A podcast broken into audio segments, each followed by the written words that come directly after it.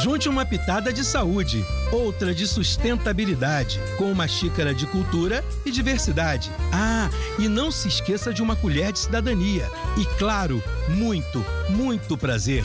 Com vocês, comida de verdade. Gordofobia não é piada.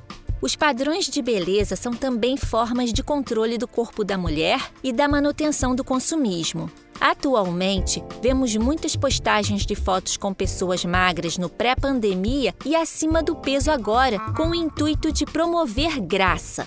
No entanto, esse tipo de atitude só reforça estigmas sociais, como a gordofobia. Não sejamos agentes do caos na vida das pessoas. Amemos nossos corpos como são, pois nos proporcionam a vida e possibilidades maravilhosas. Dietas restritivas só servem de estopim para transtornos alimentares.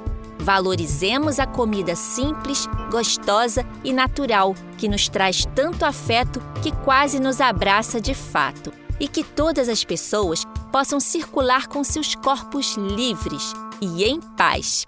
Texto de autoria de Juliana Aires, aluna de graduação em nutrição da UERJ, Débora Santos e Fátima Menezes, professoras do Instituto de Nutrição da UERJ. Comida de Verdade, uma produção da Rádio UERJ com o Instituto de Nutrição da UERJ, em parceria com a UF, o FRJ, Unirio e Conselho de Segurança Alimentar e Nutricional do Estado do Rio de Janeiro. Realização: Centro de Tecnologia Educacional, CTE.